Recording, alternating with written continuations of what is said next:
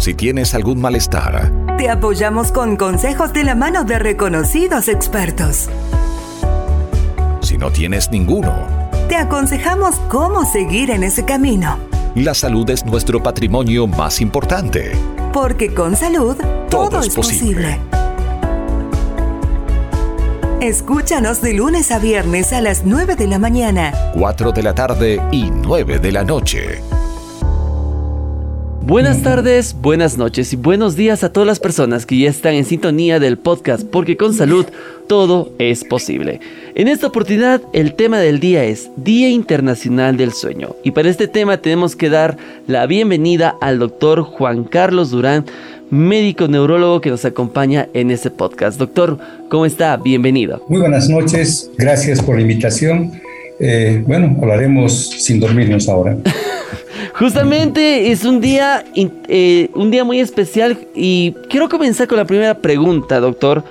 ¿Y qué es el sueño en sí? ¿Qué es el sueño y cuál es la importancia para la salud del sueño? Hay muchas definiciones, pero hay algunas que vale la pena extraerlas. Primero, es una función del sistema nervioso central, es parte de nuestra vida cotidiana y representa una necesidad biológica que va a permitir establecer las funciones eh, físicas, e intelectuales para un buen y pleno rendimiento en el día. Esa es una definición adecuada, corta, que nos permite comprender por qué podríamos o necesitamos más bien dormir. Y justamente eh, la importancia para, de, de dormir para el cuerpo es restablecer energías o por qué es necesario dormir, doctor. Es necesario dormir porque durante el sueño se producen muchas variables fisiológicas una primera variable es que durante el sueño se relaja nuestra musculatura y por lo tanto tenemos un descanso físico. En el día hemos trabajado, hemos quemado energía, hemos eh, utilizado mucha energía en el, en el diario vivir y en la noche esa musculatura, todo nuestro organismo físico necesita restablecer la energía para el día siguiente. Entonces tenemos un primer punto que es el restablecimiento físico.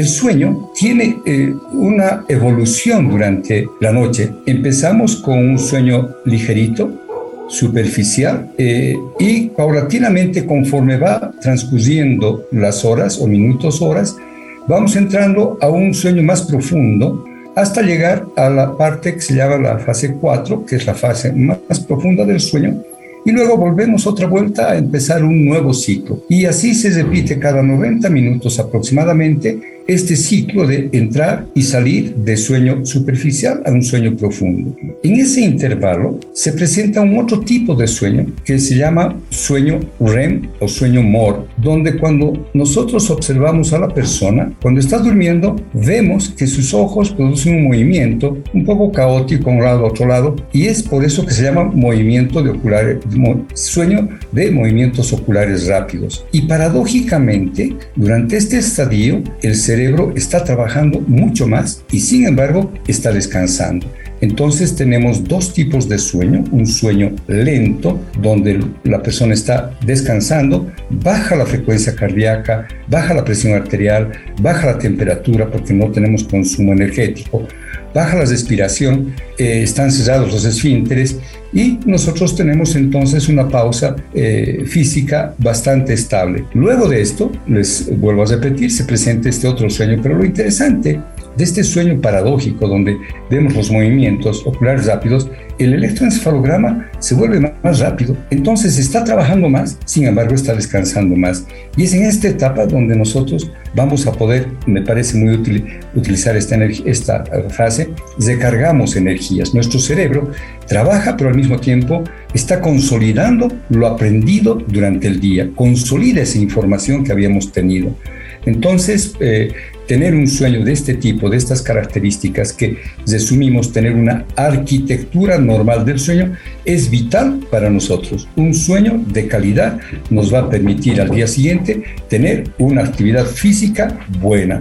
Es entonces el, el mantener este tipo de sueño representa una vitalidad, una necesidad para que nosotros tengamos un buen, eh, una buena performance diaria. Y justamente para las personas que están escuchando en el podcast, doctor, ¿cómo podemos nosotros saber si dormimos bien o no lo hacemos? ¿Cómo uno puede saber automáticamente decir si estoy durmiendo bien o no lo estoy haciendo? Eh, una pregunta muy, muy buena porque eh, nuestro despertar va a determinar si dormí o no bien. Si usted despierta, abre los ojos, tiene una sonrisa, se siente descansado, listo para empezar el día, con mucha energía, está de buen humor, concentrado, eh, pero con ganas de hacer todo en el día, significa que su sueño fue excepcionalmente bueno. Primer punto. Si al contrario despierta un poco somnoliento, cansado, apenas levantándose de la cama, mira el día como que va a ser muy pesado, eh, siente un dolor de cabeza, eh, en el trabajo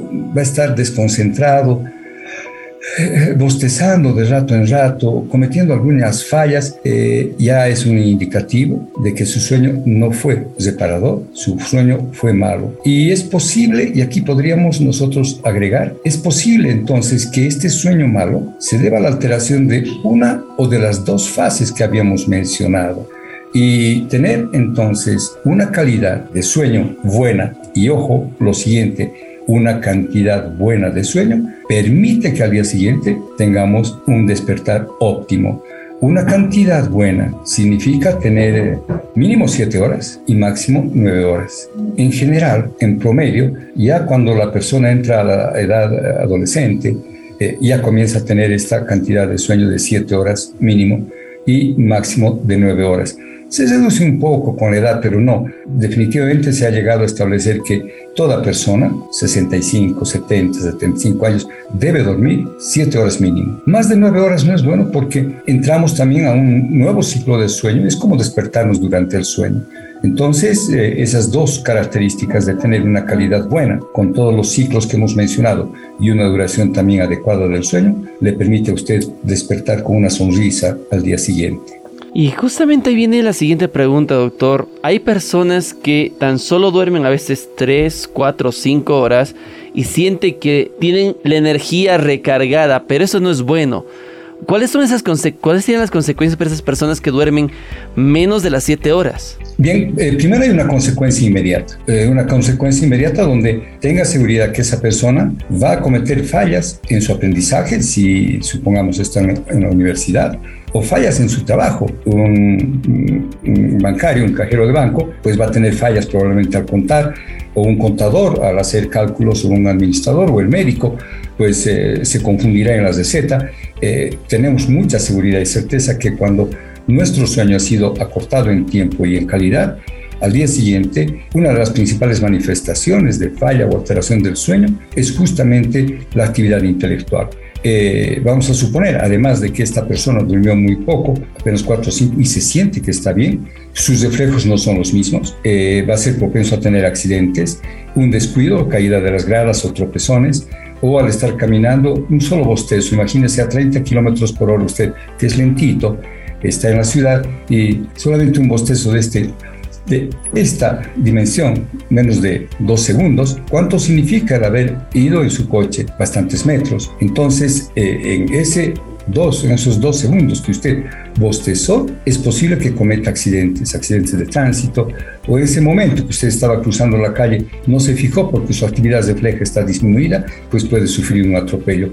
De manera que eh, tenemos una consecuencia inmediata y a largo plazo una consecuencia mucho más, eh, que nos va a deteriorar mucho más. Eh, tenga seguridad que esa persona va a tener mal carácter, no va a estar de buen humor, siempre le va a molestar los ruidos, está ansioso, está impaciente, no sabe por qué. y es porque simplemente no ha descansado bien y durante mucho tiempo no ha permitido que su cerebro descanse. Entonces a largo plazo hay consecuencias mm, un poquito más que alteran el humor de la persona que constantemente está durmiendo 3, 4, 5 horas o menos de las 7 horas requeridas como tal.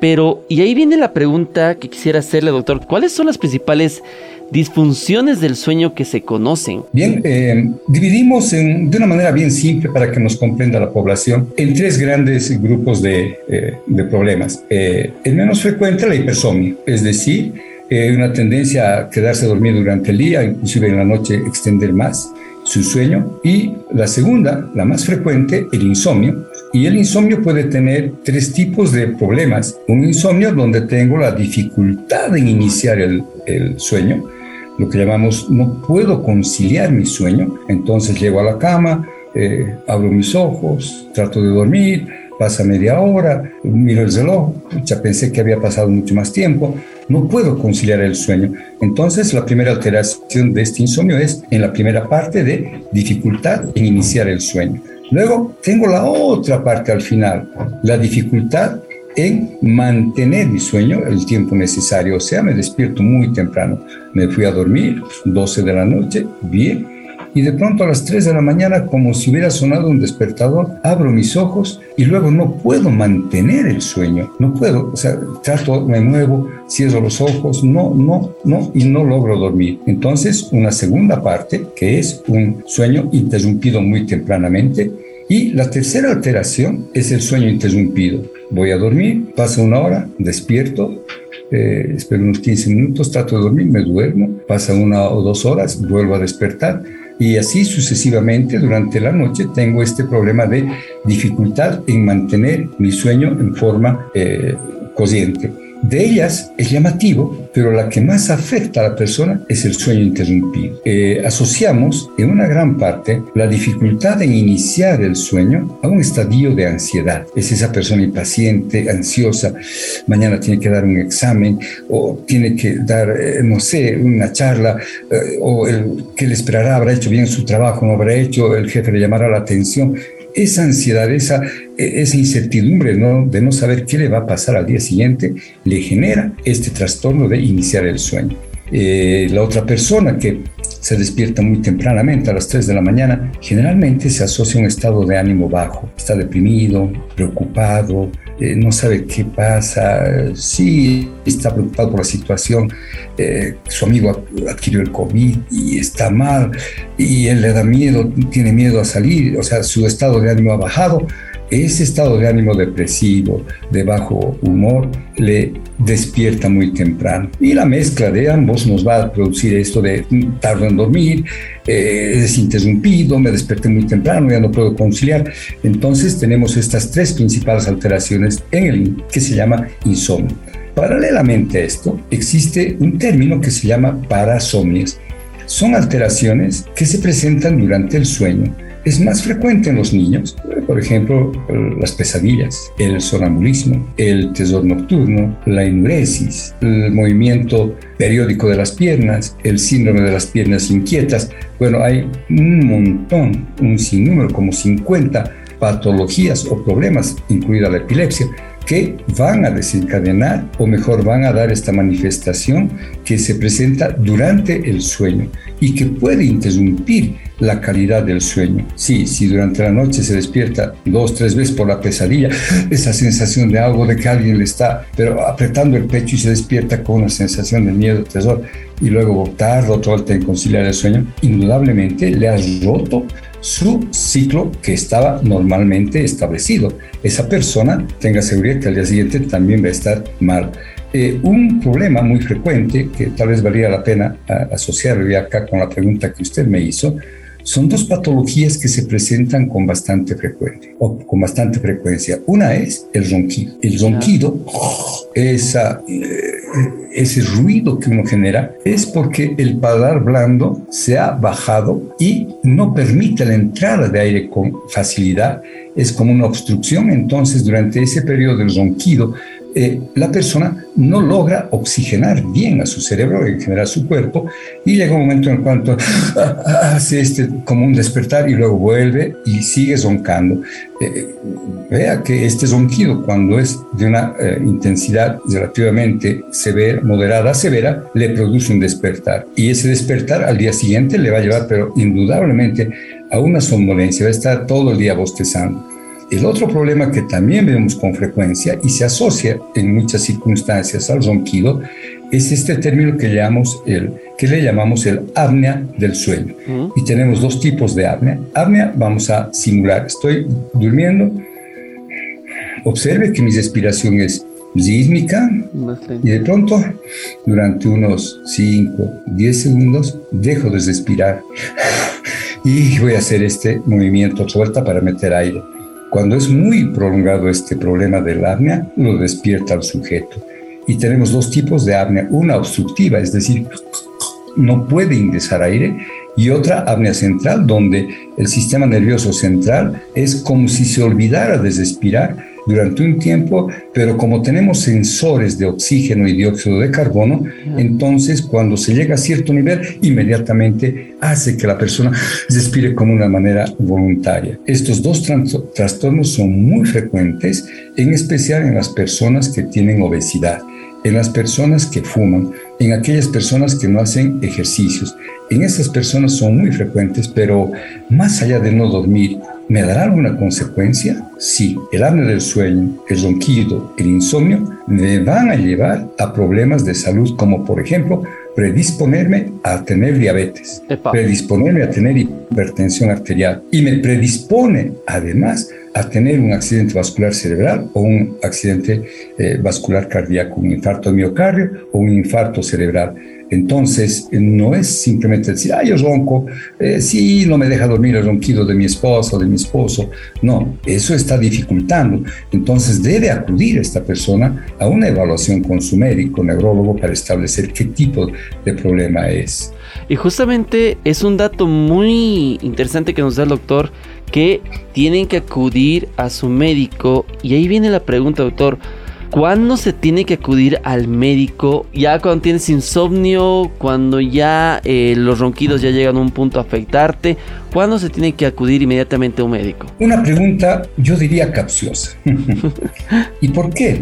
Eh, porque no voy a esperar a tener un accidente vascular cerebral para ir al médico, eh, no voy a esperar a que me voten del trabajo porque me dormí en el trabajo, o no voy a esperar a ver roto las relaciones con mi esposa por mi mal humor que me generó mi trastorno del sueño. No, sí, eh, bueno, podemos tener un insomnio esporádico. Bueno, sí, hoy día discutí, me sentí muy mal, me produjo ansiedad, ya no dormí pero los 30 días del mes eh, fue un día, fue una noche, ya pongamos dos noches. No va a influir, no va a tener mucha influencia sobre mi diario vivir, pero si este problema se repite, me va a llevar a esa ruptura, esa ruptura emocional. Por lo tanto, no debo esperar cuando mi pareja o los papás o yo mismo me doy cuenta al día siguiente que estoy despertando mal con frecuencia, se está incrementando, ya no es, eh, ya no es una vez, ya no es infrecuentemente.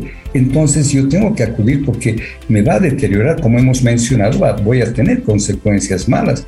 Entonces cuando se va repitiendo eh, ya varias veces y estoy sintiéndome mal, tengo que acudir al neurólogo y decirle, doctor, tengo problemas del sueño. Y delatar, ¿cuáles son sus problemas del sueño?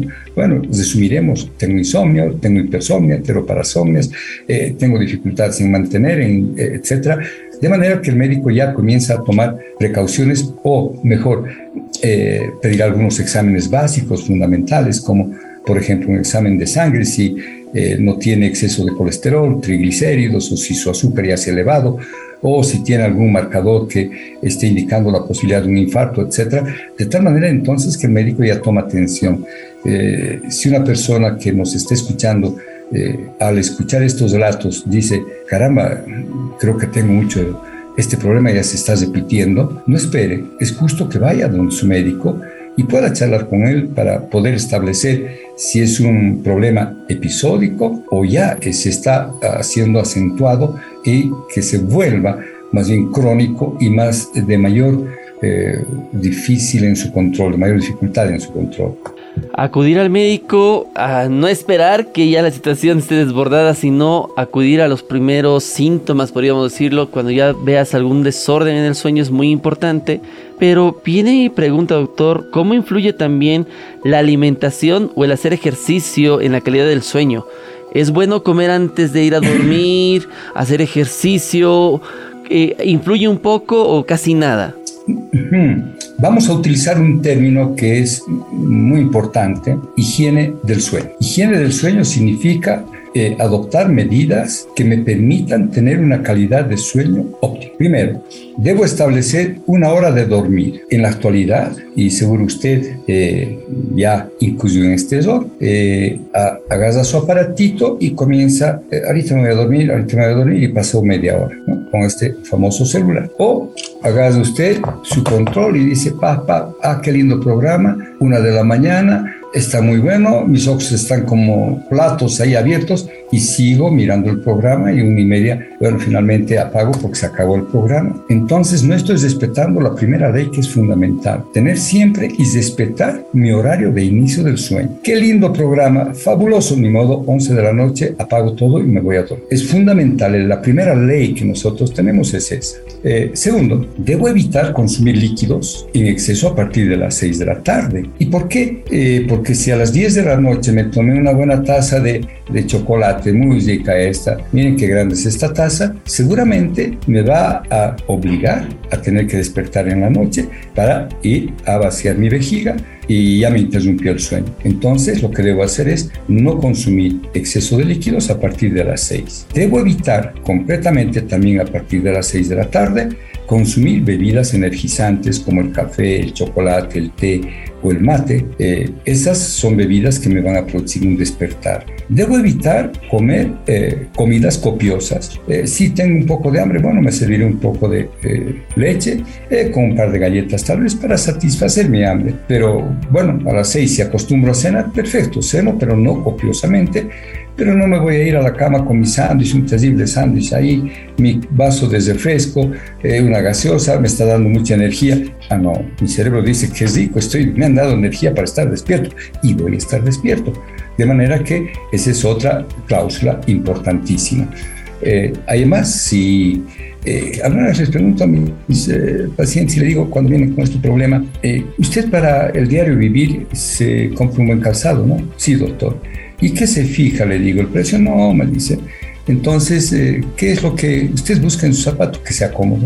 Me tiene que causar comodidad porque todo el día voy a caminar. Mm, y e hizo la misma elección para su colchón, una gran parte.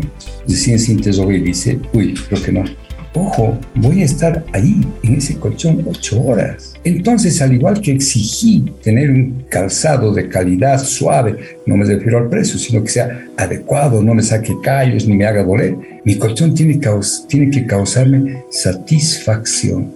Apenas apoyo mi cuerpo sobre ese colchón, tengo que tener, pero ah, una tranquilidad, tengo que sentirme feliz.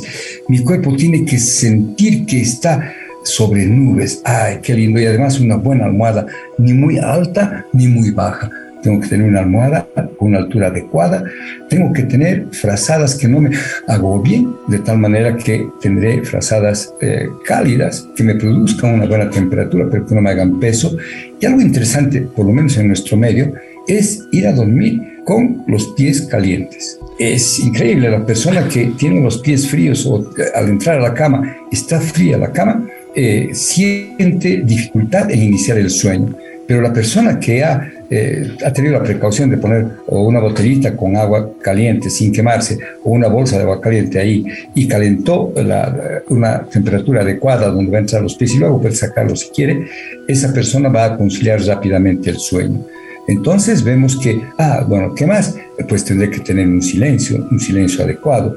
Pero si no logro conseguir eso, utilizaré unos tapones, unos tapones que me permitan filtrar el ruido externo. De esa manera voy a eh, eliminar este trauma acústico a mi cerebro y también si hay mucha luz no puedo oscurecer lo suficiente porque justo mi dormitorio dado donde está el foco de la calle, entonces podré utilizar también unos antifaces que me permitan eh, disminuir la intensidad de luz. Higiene del sueño, fundamental.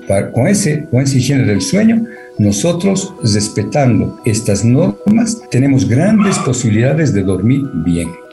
Higiene del sueño es un gran término que mucha gente eh, seguro ya está y anotó todo lo necesario. Pero doctor, hablando de y el tema de también cómo uno va a dormir, creo que la ropa de dormir también hace mucho Hay mucha gente en la ciudad de La Paz, principalmente en, el altiplano, cuando es mucho frío, les gusta ir a dormirse con medias, hasta o se visten, se desvisten para vestirse nuevamente. Es el término que utilizan muchos. Entonces, es aconsejable dormir con medias, sobre exponer tal vez tu cuerpo a, un pijama un poquito grueso. Eh, sí, tiene que sentirse cómodo. Mire, eh, hay personas que de por sí liberan calor. Entonces, eh, ellos tengan la seguridad que con un pijama delgadito van a dormir muy bien.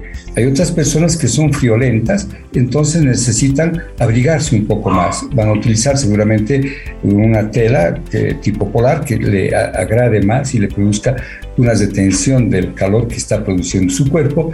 Y lo que usted dijo, las medias, es bueno. Eh, unos duermen bien porque les, eh, mantener los pies calientes es fundamental, es increíble. Bueno, si le molesta ya una vez que se han calentado los pies, pues quíteselos, pero al inicio del sueño es fundamental que usted tenga una temperatura adecuada. Y la posición también influye mucho en, una, en un buen descanso y tener una buena higiene del sueño, doctor, en la posición que uno duerme. Muy bonita su pregunta. Eh, alguna vez eh, pregunto, ¿y cómo duerme? Doctor, mire, yo duermo de una sola pieza. Eh, eh, llego y hasta el día siguiente en esta posición. No, cada más o menos 20 minutos o máximo 30 minutos nuestro cerebro nos cambia de posición. Y es lógico, si yo voy a estar todo el tiempo echado en esta posición, la posición, todo mi, toda mi espalda, eh, mis piernas, glúteo que está en apoyo, no van a recibir suficiente eh, aporte sanguíneo y por lo tanto, pues van a sufrir, ¿no? Sin oxígeno van a, vamos a tener un tejido que va a estar malo. Entonces mi cerebro es inteligente y cada cierto tiempo, como le digo, 20 minutos o 30 minutos, cambia de posición, a un lado, al otro lado. Eh, hay personas que sí se mueven mucho, ¿no es cierto? Van como reloj, pero la gran mayoría no, la gran mayoría tenemos este movimiento un lado, listo, pasa un tiempo, no he despertado para nada. Un tiempo y otra vuelta mi cerebro me hace dormir así, otra vuelta, un tiempo, a otro lado, otro lado, cada 20, 30 minutos, sin despertarme, me produce este movimiento que es natural, que es adecuado para que, como dije al principio, no sufran mis tejidos un soporte prolongado y tenga alteraciones vasculares entonces, entonces el cuerpo es muy inteligente para que va acomodándose constantemente cada 20 minutos, que es lo importante también para dar eh, movimiento a la sangre y para que no se quede estático, como dice el doctor, y que también no tengamos otras consecuencias un poquito más graves. Exacto. Mire, hay una, hay una patología que es eh, muy frecuente en nuestro medio, eh, se la llama síndrome de sábado por la noche, pero nosotros podríamos decir síndrome de viernes por la noche. esas personas que se exceden en beber, van, se apoyan y como están casi anestesiados, podríamos decir, por el alcohol, ellos no producen ese movimiento y al día siguiente amanecen con la mano paralizada, no pueden mover, no pueden hacer esto, esto normalmente, pero esta mano que se apoyó, acá tenemos un nervio, que es el nervio radial, es muy frágil a la compresión prolongada entonces se lastimó porque estuvo mucho tiempo apoyado, toda la noche casi, como no se movió el sujeto, entonces la mano la tiene así y no la puede mover. Una parálisis del nervio radial.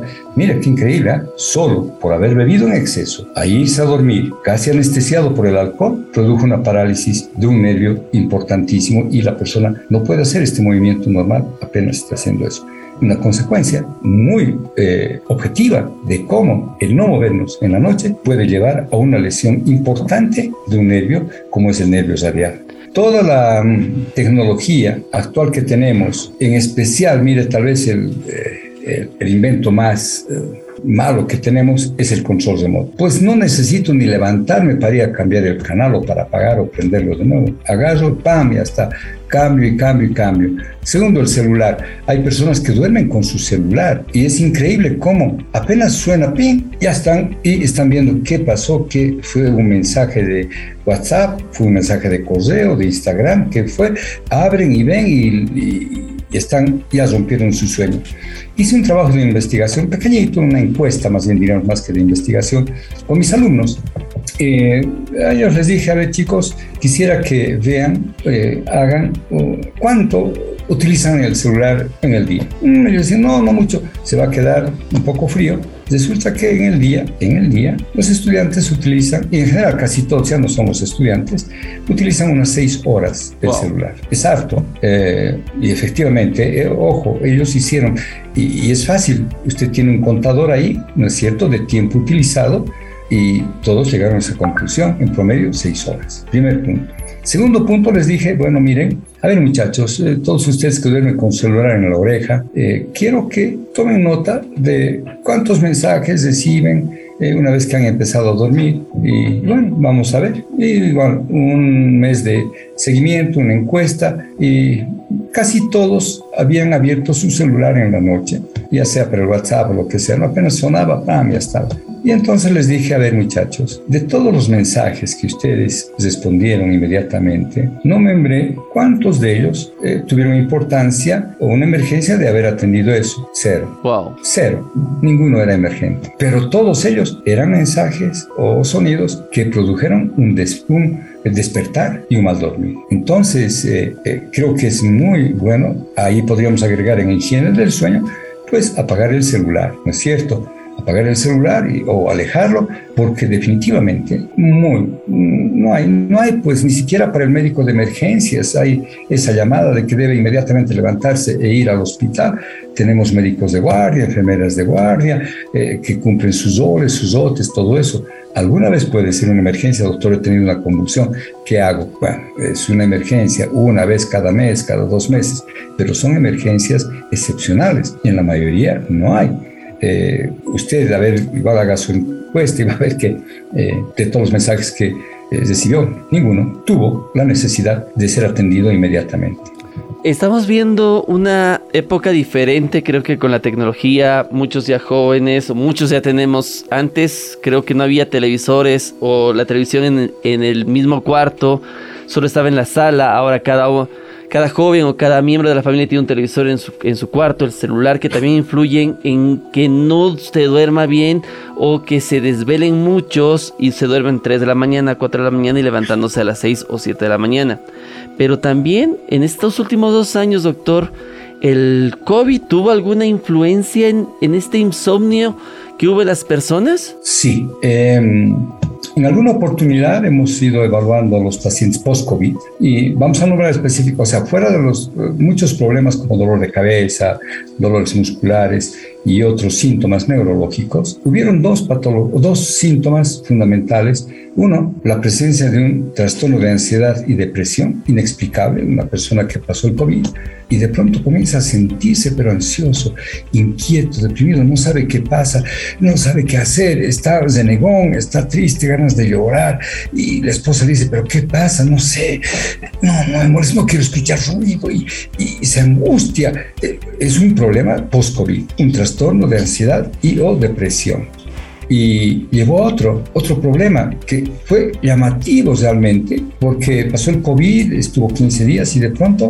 una noche no pudo conciliar el sueño, apagó todo, trató de dormir, cerraba los ojos, y no podía dormir. Una, dos, tres noches, a punto pero ya de estallar, tuvo que acudir y tiene que acudir al médico. Es un insomnio eh, post-COVID. No hay ningún factor externo, todo está bien, no tiene próstata la persona, no tiene problemas urinarios, eh, eh, no ha incluido nada de lo que es alterar su higiene del sueño, pero el COVID le generó este problema de insomnio muy rebelde, muy difícil, pero tiene que acudir porque una, dos noches que no duerma, ya tiene que ir a su médico. No espere. Y, y bueno, el otro error que cometieron acá fue no haber acudido a su médico, sino directamente a personarse a una farmacia y comprar un hipnótico. Solucionaron a medias, porque no era, no era la solución inmediata tomar un hipnótico. Ese es un grave error. Claro, durmió, pero luego la persona se queda y dice, si no tomo, no voy a dormir. Y entonces viene un problema agregado, el acostumbramiento o la dependencia a ese medicamento. ¿Y por qué? Simplemente porque no tuvo una prescripción de un médico. Se prescribió él, consiguió, durmió, pero ahora tiene un problema agregado. ¿Cómo desprenderme de este hipnótico para volver a tener mi sueño natural? una consecuencia muy lamentable del COVID y muy frecuente. No, no es, no es un al azar, sino un buen grupo de personas post-COVID han presentado, están presentando ahora, sea la primera, segunda o tercera ola o la cuarta ola, sea la delta, beta, cualquiera de, los, eh, de las cepas que llegan, tienen la posibilidad de dar estas manifestaciones de un insomnio muy rebelde, muy difícil, pero con el neurólogo, la ayuda del neurólogo, logramos nosotros revertir este problema. Y justamente, doctor, ahí viene mi, siguiente pregunta, porque hay muchos, y creo que es una, una consecuencia que a mí me pasa, que llega a cierto momento de la, de la noche, es decir, medianoche, estás cansado, llegas cansado a tu casa, pero de la nada tu cerebro o tu organismo se enciende nuevamente y pierdes completamente el sueño hasta largas horas de la noche. ¿Eso es normal? ¿A qué se debe, doctor? Eh, es una respuesta paradójica, muy interesante. Habitualmente vamos a suponer que hay personas que dicen, yo tengo que hacer ejercicio, me canso y duermo como un angelito. Bien, pero hay otro grupo de personas que al contrario dicen, he hecho ejercicio y no he podido conciliar el sueño. Entonces, en un ejercicio excesivo o una tensión nerviosa muy excesiva, o sea, estoy, no, estoy, no estoy ansioso, no, simplemente, pues estoy energético, caramba, me ha ido muy bien, tengo que, eh, estoy feliz, he concluido mi tarea, de mañana voy a hacer muy bien esto, lo otro, o sea, de pronto estoy estallando en una euforia, en una euforia, pero tanto física o intelectual o emocional, y eso genera una alteración de ciertos neurotransmisores. Tenemos neurotransmisores, o sea, sustancias específicas que unas nos hacen despertar y otras que nos hacen dormir. Entonces acá hay una alteración. En vez de tener ese equilibrio en el día, mis sustancias despertadoras están elevadas y las que me producen sueño están bajas.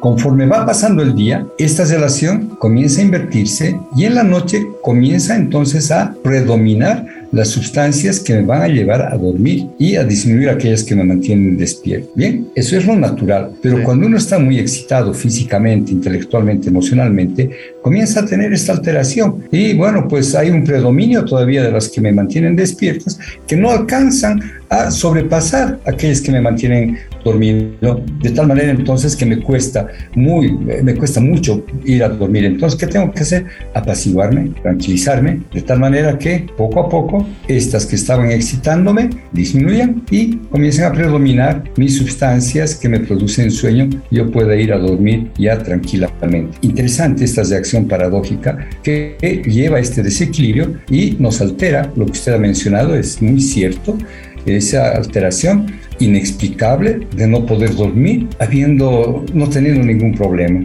Y hay otras personas, doctor, que justamente duermen muy, duermen muy fácil en cualquier lugar, es decir, en el minibús, en el micro, en un viaje o en el mismo trabajo, duermen fácil, eh, se sientan y pueden dormir o llegan directamente a casa y duermen automáticamente. ¿Eso está bien, doctor, o es peligroso también para la persona? Eh, es, bueno, no está bien, porque el día es para dormir excepto en los infantes, donde en los niños de 1, 2 hasta 3 años de edad es normal que tengan una siesta matinal y una siesta vespertina, además de su sueño. Entonces es un sueño polifásico. A eso de los 4 o 5 años de edad ya entran a un sueño bifásico, es decir, o hacen una siesta matinal o una siesta vespertina. Y luego a partir de los 6 ya no hay ningún niño que se duerma.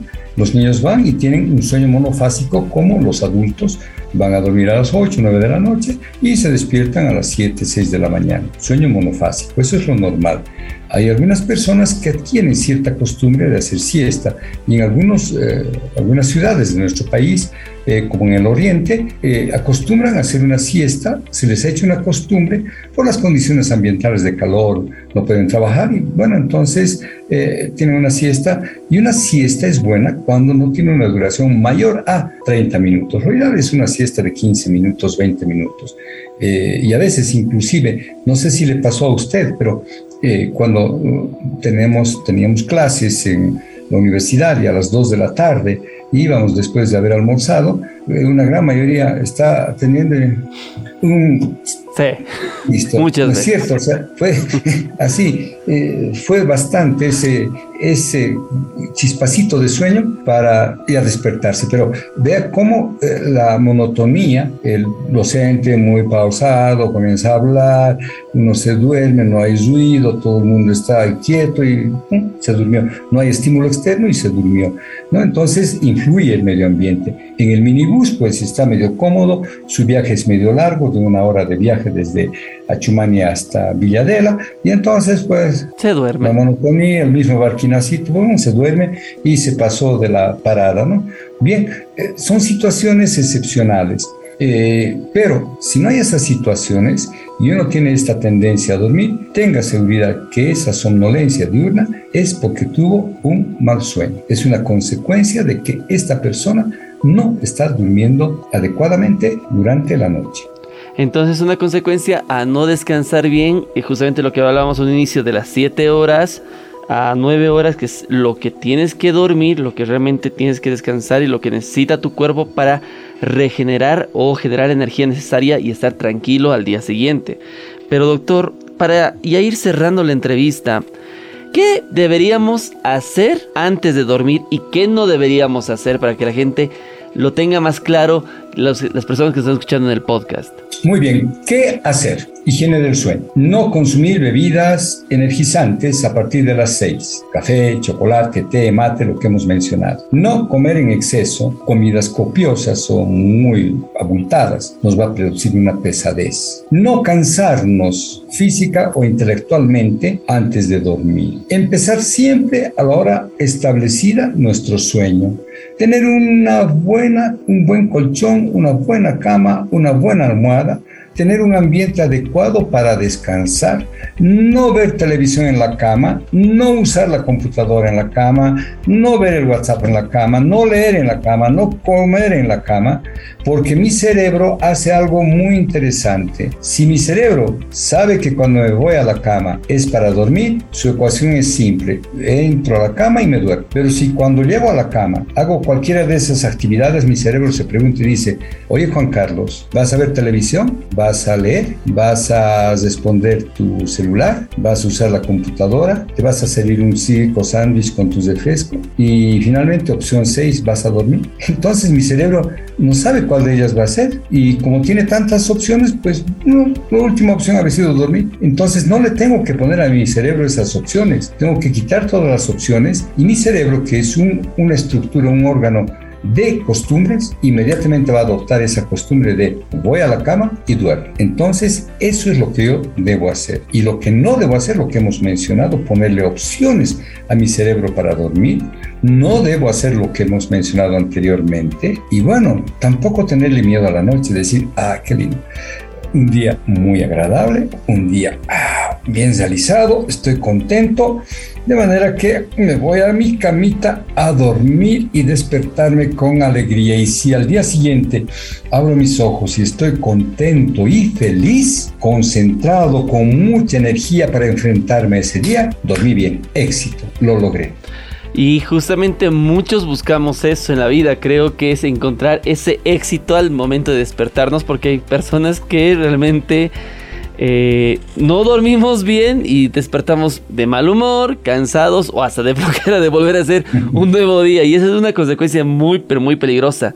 Y no hemos tocado un tema muy particular y quiero preguntar justamente, doctor, esto de la parálisis del sueño, ¿en qué consiste, doctor? Ah, es un problema eh, más frecuente en los jóvenes. Es un síntoma que, eh, a ver, Normalmente yo me voy a ir a dormir y tengo una estructura que se llama la formación reticular en el tronco cerebral. Y tengo dos tipos de formación, una activante y otra inhibidora. Entonces es un funcionar de ambos, formación reticular despertadora, podríamos decir, y formación reticular inhibidora. Eh, cuando yo me voy a ir a dormir, esta formación reticular manda una información para que mi corteza cerebral duerma y al mismo tiempo se relaje mi musculatura hacia la médula espinal. De tal manera entonces que duermo con una, eh, un descanso de mi musculatura. Cuando despertamos, inmediatamente esta formación reticular me despierta a mi corteza y a mi médula espinal para que me mueva. Esa es, esa es la eh, función sincrónica entre ambas estructuras. Bien, en la parálisis del sueño, hay una media conexión o desconexión. Esa formación reticular despierta mi corteza, pero se olvida despertar a mi cuerpo, a mi médula espinal y me quedo paralizado. Lo único que hago es, lo único que puedo abrir, eh, eh, hacer en ese momento es abrir los ojos, estoy respirando, quiero mover un dedo, no puedo, quiero mover un hombro, no puedo, quiero gritar auxilio, quiero hacer algo, no puedo. Simplemente he abierto mis ojos y no muevo nada de mi musculatura. Pasan unos segundos y de pronto puedo mover y me siento aliviado. Lo más desesperante es tal vez las primeras oportunidades de que se produce esta parálisis del sueño porque la persona entra en pánico, entra en una angustia terrible, pero luego poco a poco se da cuenta que no había pasado nada y se acostumbra es una alteración, me vuelvo a repetir, funcional, bastante frecuente, entonces no hay que asustarse, simplemente si se presenta, esperar tranquilos y llega un momento de pronto que me puedo mover. O sea, no hay que estar forzando ni, ni angustiarse. Esa es la parálisis del sueño que se da generalmente más en los jóvenes que en los niños o en los adultos. Entonces, la parálisis del sueño afecta más a jóvenes que a adultos que a niños. Y hay otra, eh, hay otra consecuencia, doctor, que también he visto mucho en jóvenes es cuando despiertas ahogándote con tu propia saliva, es por una mala posición o, o por qué ocurre eso, doctor. Bien, nosotros durante las 24 horas del día producimos saliva. Imagínense la cantidad de saliva, se va a quedar asombrado. Más o menos un litro y medio de saliva producimos todo el día. Para que nuestra eh, boca se encuentre lubricada no se peguen los labios ni la lengua. Es una producción de saliva que va a estar de acuerdo a las características del alimento. Entonces tenemos eh, salivas más licuadas, etc.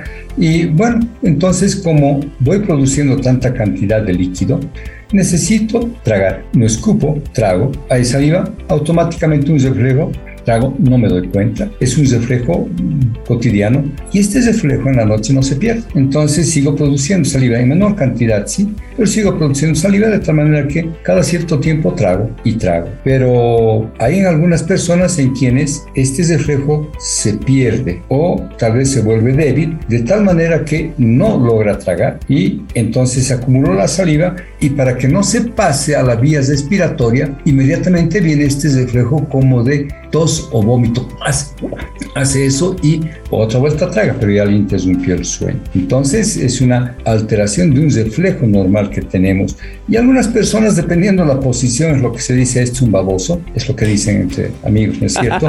es que durante la noche, eh, eh, como no tiene ese reflejo, entonces se le sale la salida y moja toda la almohada. Entonces vea que interesante hay esas dos respuestas. Uno, que por la posición se le escurrió la saliva y mojó la almohada, o dos, que por la posición también se le acumuló la saliva y le hace este despertar. Reflejos naturales que los tenemos, que en algunas personas se vuelve un poco perezosa.